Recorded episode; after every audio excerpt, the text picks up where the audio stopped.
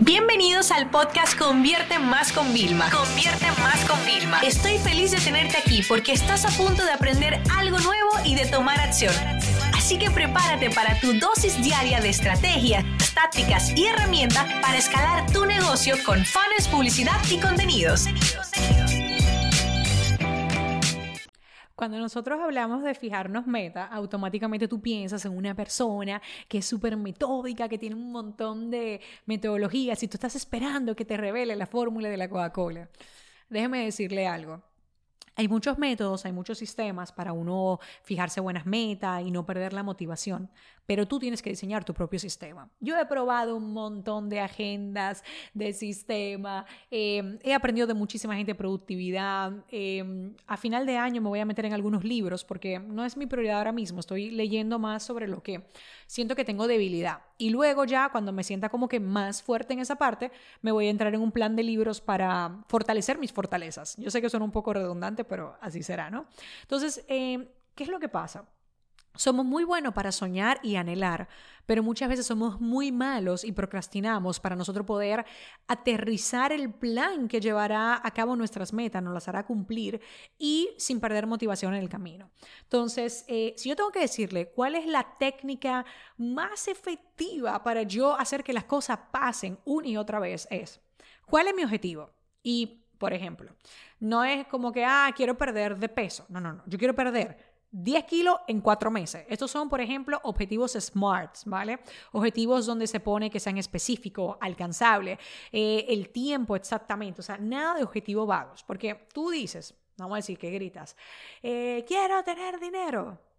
Ya, pero ¿cuánto dinero tú quieres más al mes, ¿vale? Quiero ahorrar. ¿Cuánto quieres ahorrar? O sea, te estoy poniendo casos hipotéticos de nuestra vida para no, luego poderlo llevar. ¿Qué pasa? Tú tienes que compartirlo. No es que tú vas a revelar tu idea de negocio. O sea, es compartir cuál es tu objetivo. Porque en el momento en que tú lo compartes con más personas, ya no te defraudas a ti mismo si no lo cumples. Si no vas a pasar el ridículo, vas a pasar tu vergüenza delante de la gente. Entonces yo digo, señores, por ejemplo, yo al momento de tener este podcast, estamos a punto de un lanzamiento, de grabar este episodio, ¿no? Eh, entonces, yo ya puse la fecha, ya serán los anuncios. bueno, justo este lanzamiento, estamos regrabando el curso entero, regrabándolo, ¿sabes? Es nuestro curso más vendido, o sea, regrabándolo desde cero, imagínate. Es un proyecto que tuvimos que mover unas semanas por el tema del lanzamiento de mi libro, que quería hacerlo previo a este lanzamiento, eh, pero es un proyecto que se lleva trabajando desde junio del 2020, ¿vale? Y le habíamos puesto en la mejor fecha, agosto, ¿vale? Para que no se solapara con los otros proyectos de final de año. ¿Y qué pasó? Bueno, pues nosotros una vez que salió eso, pues ya todo el equipo tiene la motivación para hacerlo y yo tengo eh, una ficha pegada en mi computadora que, que, pone el nombre del curso para recordarme que tengo que estar enfocada. Entonces, yo no voy a quedar mal. Al contrario, o sea, no es que vamos a grabar con prisa, no. Yo tengo un plan de calendario de ocho días de grabación, ¿vale? Sueltos así para hacer mis tareas y grabar, eh, seguir experimentando, ver algunos resultados eh, para poderlos compartir casi en el tiempo real. Y yo me preparé, pero ya está anunciado. Entonces, eso siempre funciona. Otra cosa importante es eh, desglosar los objetivos. ¿Por qué? Fíjense, la motivación en qué consiste? En un, para nosotros estar altamente motivados tenemos que tener pequeñas victorias constantes y celebrarlas. Entonces, em, si yo, por ejemplo, digo, quiero eh, vender, vamos a decir, 10 mil dólares al mes, ¿ok? Entonces, eh, yo no es que digo, si estoy ahora vendiendo mil, quiero pasar a diez mil y voy a esperar el milagro del cielo. No, señores, las cosas no pasan así. O sea, yo lo viví con el proceso de bajada de peso Y bueno, si alguna vez tenías duda, lo volví a reconfirmar. O sea, no. Tenemos que hacer como pequeño objetivo. Por ejemplo, el primer mes, ¿vale? Si yo estoy en mil, yo lo que quiero es aumentar el 50% o duplicar la facturación. Duplicaría los esfuerzos y duplicaría la facturación. Entonces, ese es como la primer, el primer micro objetivo. ¿Qué yo voy a hacer en los primeros 30 días, 60, 90, hasta llegar al plazo que yo quiero? ¿Ok? Eso es muy importante que lo tengamos en cuenta, porque las pequeñas victorias es lo que te va a mantener la motivación constante. Y otra de las técnicas tantas, hay muchas técnicas para uno trabajar todo el tema de visualización y tal. A mí lo que mejor me funciona es escribir los objetivos del año, ¿ok? Una vez eh, al, al año y todos los días leerlos para recordarme cuáles son los objetivos. Y es increíble como yo todos los años cumplo la mayoría de ellos solamente por tenerlos presentes todos los días. Entonces, al lado del objetivo hay como el beneficio, o sea, hay la razón, hay el por qué, hay lo que va a mejorar después de que eso pase. Entonces, tenerlo en la mente funciona. Algunos libros expertos dirán que los escriba todos los días.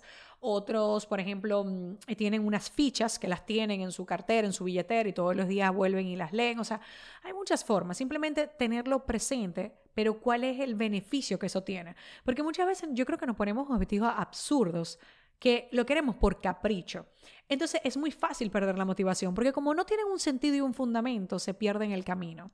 Entonces, eh, como ya te digo, resaltemos los beneficios y lo tenemos presente. Ahora bien, ahora viene la parte más difícil. Hay que saber decir que no. Miren, señores, eso es lo que a mí más me ha dolido. Antes yo era una persona súper entrevistas, sí, podcast, sí, eh, todo, yo decía que sí. Y entonces, claro, yo llegaba a un momento de frustración porque yo me pasaba todo el día trabajando para los demás y yo tenía que invertir mi noche, ¿vale? Mi fin de semana para mi trabajo porque yo le había regalado mi tiempo a otros, ¿vale? Y no es que yo ahora no sea accesible, bueno, entonces tuve que aprender a decir que no. Y entonces, como yo no me sentía diciendo que no a todos o diciendo que sí solamente a algunos por un criterio que yo haya impuesto, que no siempre iba a ser el correcto, yo decidí hacer un sorteo.